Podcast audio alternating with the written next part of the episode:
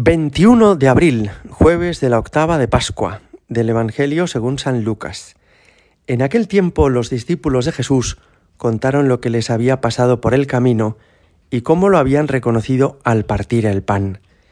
Estaban hablando de estas cosas cuando Él se presentó en medio de ellos y les dice, paz a vosotros. Pero ellos, aterrorizados y llenos de miedo, creían ver un espíritu. Y Él les dijo, ¿Por qué os alarmáis? ¿Por qué surgen dudas en vuestro corazón? Mirad mis manos y mis pies, soy yo en persona. Palpadme y daos cuenta de que un espíritu no tiene carne y huesos como veis que yo tengo.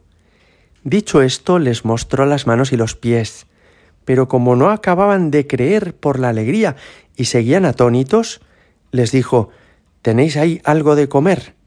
Ellos le ofrecieron un trozo de pez asado.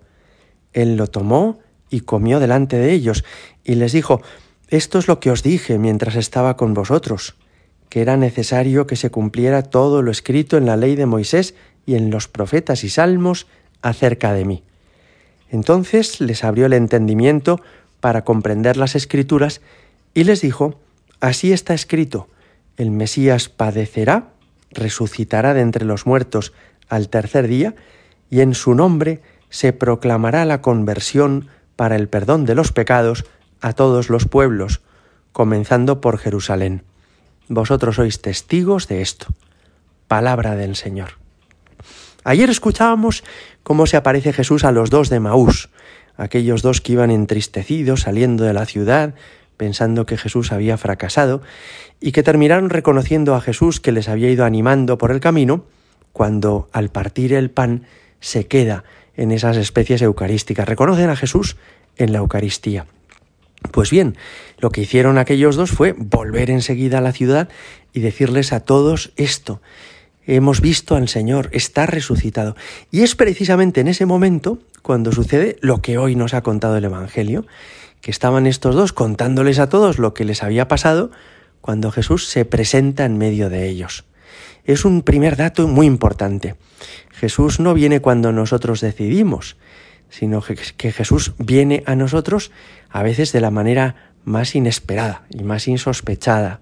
El Señor no anuncia sus visitas y por eso hemos de estar siempre preparados, porque Él puede venir cuando menos esperamos, porque Él puede intervenir en nuestra vida de una forma u otra, a través de una palabra que brilla en nuestra mente y en nuestro corazón, a través de un acontecimiento que a lo mejor nos desconcierta un poco, a través de tantos y tantos gestos que tiene Él de amor con nosotros, viene a nuestro encuentro a veces cuando menos imaginamos. Y es precioso el saludo del Señor, como les saluda Jesús a todos, les dice, la paz con vosotros. Fijaos que eso no es solamente una fórmula de cortesía, como el que dice, buenas tardes, sino que es un regalo que el Señor nos trae al decirnos la paz con vosotros, nos está dando esa paz.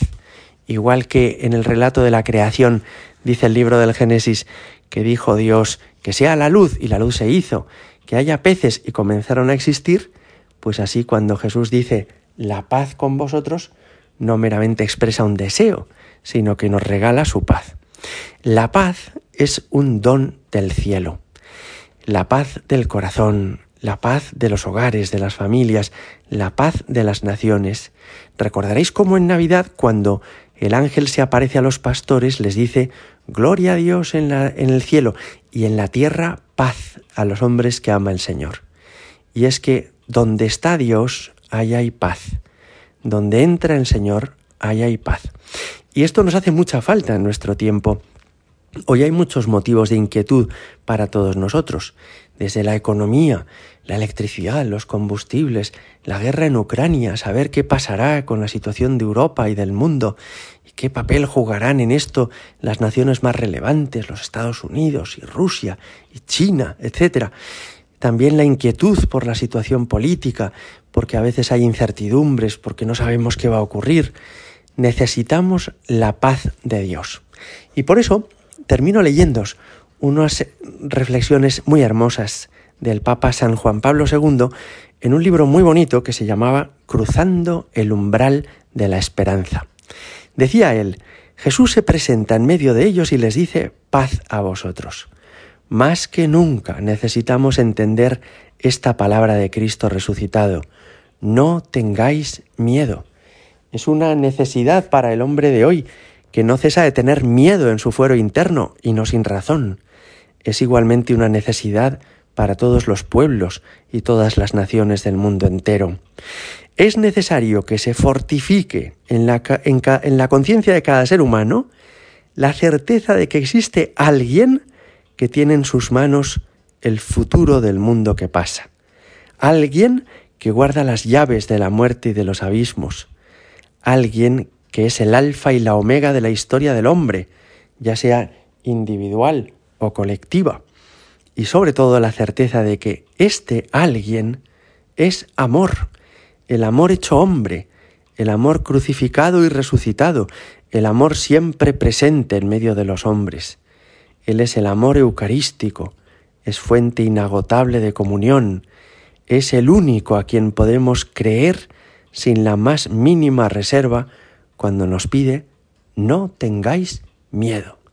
Gloria al Padre y al Hijo y al Espíritu Santo, como era en el principio, ahora y siempre y por los siglos de los siglos. Amén.